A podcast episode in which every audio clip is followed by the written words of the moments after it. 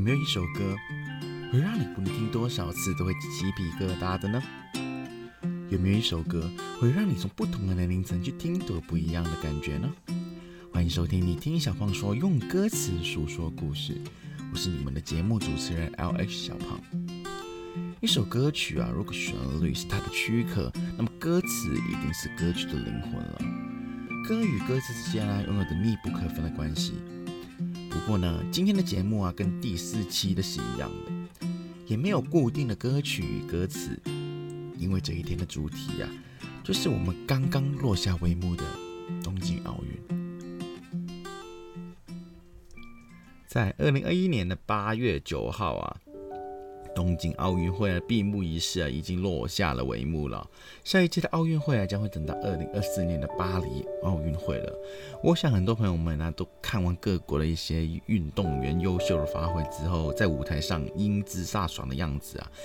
多多少少啊，还是会有一点哦，还没看够的感觉啦。毕竟他们在舞台上啊，那个那夺冠的样子，或者是我们在荧幕前看他们夺冠的瞬间呢，也是。让我们的气息非常的凝重了。我不知道听众朋友们有没有一种感觉，就是他们在舞台上打球得分的时候啊，我自己会比他更加紧张哎。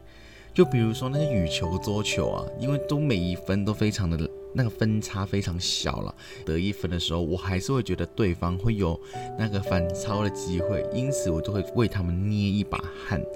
但是就是这种竞技比赛、竞技项目啊，才会让我们看得热血沸腾。我想这就是运动项目其中一个美丽所在啊。讲回来，运动啊，我相信啊，在这个世界上啊，蛮多人应该都有接触过运动的吧？无论是小学、中学或者大学，因为都有一些固定的必修课是让我们去修体育课的。然后小胖我啊，在大学的时候也有修过体育课了。然后体育课，小胖我都会选择一些比较特别一点的体育课去上，就可能不是单纯的跑跑步、游游泳啊这样子。嗯，我记得我大学的时候修的那几堂课，其中一门啊叫做攀岩，另外一门呢叫做独木舟，哈，第三门呢叫潜水。哇，是不是很很少会在其他的地方有？修过这些课呢，就中学跟小学的时候，除非你是那种出去专业训练的，或者是那种兴趣班的，不然呢，真的很少会有这种课可以给提供给我们去修了。然后我是觉得非常的不可思议啊，毕竟潜水这个项目，我还是会去小琉球啊、绿岛那边去玩的。我觉得完全不知道它是一个体育、一个运动项目了。当然了，潜水这个项目在奥运会里面是没有的，但是换来的会有更多不一样的哦，可能是什么水上芭蕾啊、跳板啊，那种跳水的运动员啊，都是其他水上的一些运动了。你可以这样想啊，我们平常来说啊跳水是应该跳蛮多次的吧？毕竟游泳池里面啊，乱跳一通都可以制造了很大的水花。像小胖我这种啊，比较。再庞大一点呢，跳下去啊，那个水花可能就不止一点哦，这惊涛大浪了。但你换一个角度去看那种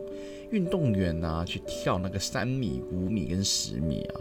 我就觉得非常的厉害了。到底为什么可以从这么高跳进去啊，还翻那么多多个圈，然后进水的时候啊，那个水花真的是非常的微妙啊，就是代表我小胖啊，可能这辈子都无法就接触到这些领域啊，毕竟。有些机会呢，这真的不是属于小胖我的啦，还是推推铅球、丢丢铁饼这样子啊。不过说起来，铅球跟铁饼哦，听众朋友们知道小胖以前真的是一个就是运动员嘛，就曾经的时候还是有代表之前的中学啊去参加一些学界的体育项目比赛啦，就是铅球跟铁饼。然后其中有一年呢，是因为那个田径的运动选手啊，他在四乘一百米的时候初赛就可能拉伤了腿，然后我就被点上阵了，就是去跑那个四乘一百米了。嗯，虽然速度啊真的不比那些普通的选手啊要慢一点啊，但是还是有那个竞技的水平在的。小方一百米是可以跑到十一秒的尾的，就是还算是蛮快的一个节奏啦。虽然那个奥运会那种跑步的。大咖都是跑到十秒或九秒的那大关呢，哎，还是跟他们距离有点远了。毕竟你知道田径的话，快一秒，可能那个成绩就一直天差地别，就真的会相差很多了。这一部分，我相信真的有参加过比赛的听众朋友们应该会深同感受。小胖，我也不讲这么多关于体育项目的事情了，毕竟有参与在里面的可能是一小部分，还是更大的部分，或者是没参与过的。我也不想只讲这一部分，让大家的那个听下去的兴趣会这么被我磨灭掉啊，所以就讲其他的内容好了。讲回二零二零的东京奥运呢，我相信啊，这一个这个天大盛事，感觉就全球。都可以去看的，毕竟每个国家都有派出属于自己很顶尖的运动员出去外国去竞争这一面金牌哦。那么呢，我是觉得啦。这一些比赛的等等等等的其他很多的项目啊，都是很神奇的一件事情。他们不需要语言，可能中文跟英文就有可能会语言不通啊，但是没关系，隔了电视的我们还是会从他们的那些种种的动作啊，种种的发球啊、击球等等的很多的小细节，我们都可以看得懂。就即便我们真的是看不懂那种比赛，但是慢慢的，我们一局一局的去细看。尽管没有解说啦，虽然每个平台都会有自己的解说。我说，假如的情况下，假如没有解说的话，我们还是可以去揣摩它，慢慢慢慢的去看懂它的。毕竟小胖我一开始真的看不懂剑击这个比赛。啊，到最后还是慢慢慢慢的看懂了。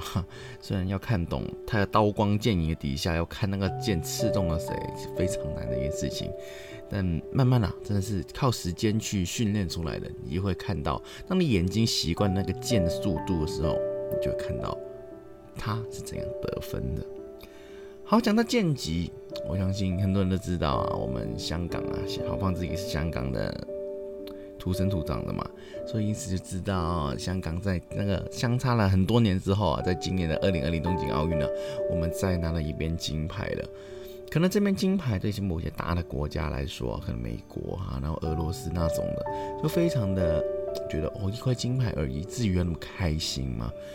但是啊，小胖我是觉得啦，其中一点啊，就是那个，毕竟运动员啊，他从背后付出努力。我们是不同得知的，因此他获得了这面金牌，不是说至于能不能这么开心，而是一定要替他开心啊！我身为之前身为一个运动员，我知道我站上领奖领奖台前去领那个金牌的时候，那个荣誉感是有多大。我身为运动员，我自己是清楚的。因此啊，身为同一个就是同一个赛区出来的。一些选手啊，他站上一个这么大的平台上面，会获得那个金牌的时候，我真的会替他高兴诶，我是认真的会替他高兴，因为啊，这种大的奥运金牌啊，我们人生拿到了之后，就好像我们某一个目标已经达成了一样了。毕竟奥运会就是运动员的最高的殿堂，就可能是那种诺贝尔奖那种级别了。讲了这么多奥运会啦，那么听众朋友们一定知道奥林匹克运动会精神到底是什么吗？我相信很多听众朋友们应该都不知道了，没关系，小朋友立马在这里帮你们科普一下。奥林匹克精神呢，就是让我们在运动项目中啊，达到更快、更强、更高的自我挑战精神哦。同时，它也是公平、公正、平等、自由的体育竞技精神哦。也就是他不管男女老少啊，也不管什么级别性别这样子，只要你有这个精神的话，就是去做什么样的事情都算是一个运动。前提是他一定要公平公正的情况下啦，不能打假赛之类等等啊。毕竟体育精神啊，就是我们平常很多地方都要听到的一个很重要的词汇哦。奥林匹克运动会啊，就是来自于古希腊的文明啊。古代希腊人呢，对体格、力量、健康推崇啊，是非常的高。然后一切都以这四样东西啊，成为基础。让奥运呢，对人的体能技巧也是非常大的一个挑战。因此啊，就是古代的奥林匹克之神呢。就希望能够创造一个和平，然后也创造一个公平的文个环境下，然后让每个人都有一个机会来 PK 一下谁到底是某一方面某一个领域的最强者。然后随着时间的演变啊，慢慢的、慢慢的就推崇到我们今天的奥林匹克运动会了。每过四年都换一个地方啊去更换了，然后这些其中的内容啊多不胜数。整个的开幕典礼跟闭幕典礼啊，我就以东京来说好了，就非常的大正向，就结合了科技啦。然后与这个奥林匹克精神的五环作为结合，所以很多听众朋友们或者观众朋友们去看这个闭幕仪式的时候啊，真的是非常大开眼界。我自己是觉得那五环金光闪闪的飘在空中，虽然说它是后期特效了，但身为观众我还是看得非常震撼呢。可能未来啊，科技这个这个个这一点的领域会慢慢的继续往上增加，就是慢慢会变得更加的厉害。所以呢，未来会有怎样的一些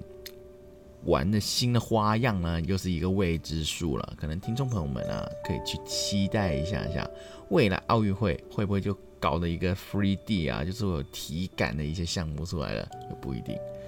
好，我们就讲一下奥运会之后一些小小的趣事好了，然后最后再跟听众朋友们分享我以前当运动员的时候发生一些奇奇怪怪的事哈。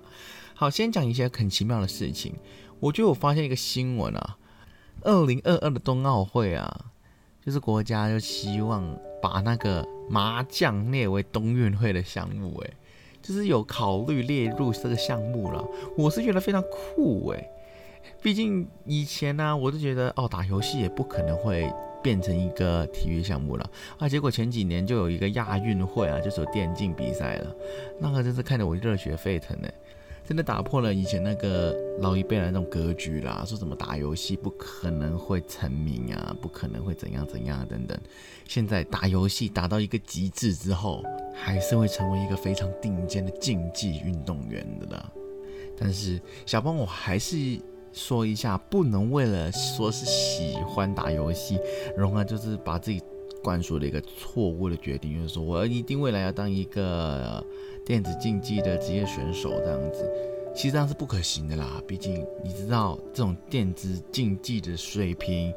要提高的话，其实是蛮需要天分的，而不像是某种运动，可能桌球那样子啊，需要透过可以透过后天的努力来大致平衡。但电子竞技是真的需要天分的。然后也希望啊，就是现在年轻人好好想清楚，你是不是真的是。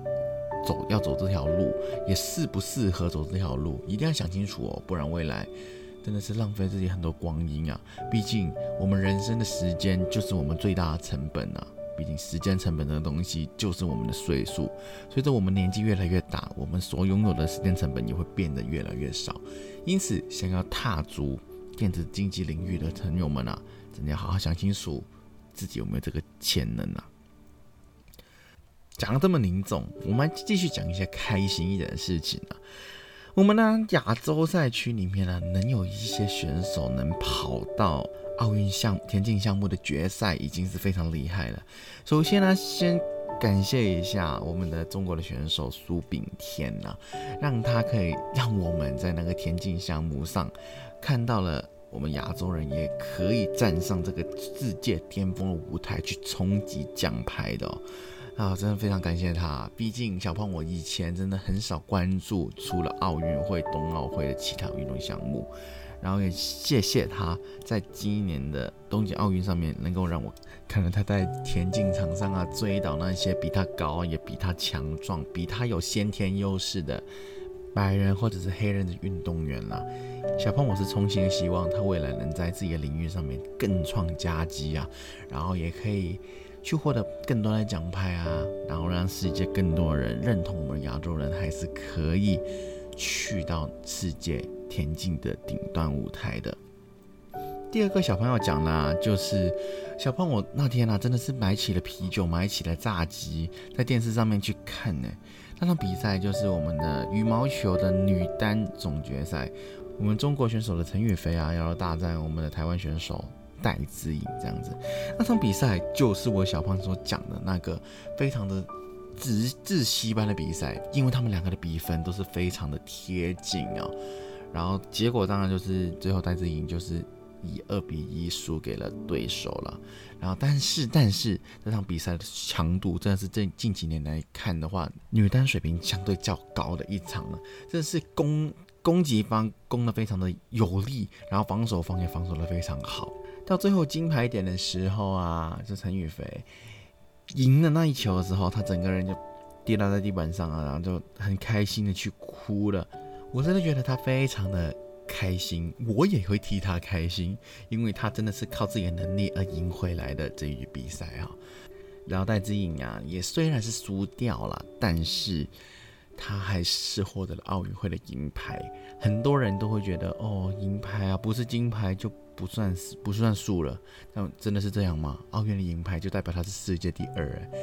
很多键盘战士啊就觉得哦，他拿不了金牌，在那边骂骂骂。然后很多网友就觉得某一些人呐，你应该是大热门的，你拿不了金牌，或者是你失水准了，就在那边网上就网上啦，网络上啦，你们或者是金牌，但是在。这种专业的体育项目里面，我还是觉得要给运动员适当的尊重哈。冠军固然我们要值得开心，要觉得庆幸，但不代表亚军跟季军就不是一个奖牌了。他们也是会上领奖台上面的，就做不到最顶尖的人，但他还是做到了前一趴顶尖的人。所以，我们这些看比赛的，就是好好观赏比赛就好，不要去瞎扯什么政治，不要去瞎扯什么阴谋论。或者在你们的眼中，有些比赛是不公平的，或者是在你们的眼中，有些比赛是不完整的。但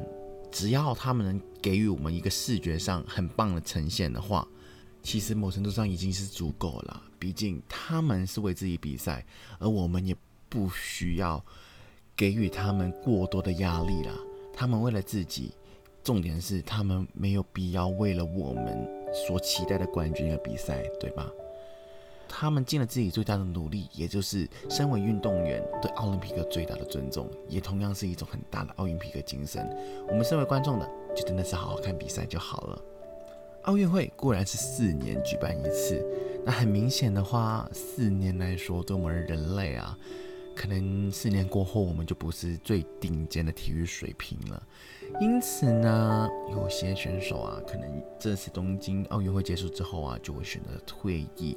呃，转职去当教练了，可能我们就未必能以一个选手的身份看到他重返舞台了。小鹏，我一定要在这里讲一下，我真的很感谢那些即将要退役的运动员们，他们在运动界付出，可能有些地方我们是看不到的，但他们真的为他们自己的体育项目付出了很多，然后也让世界看到了他们。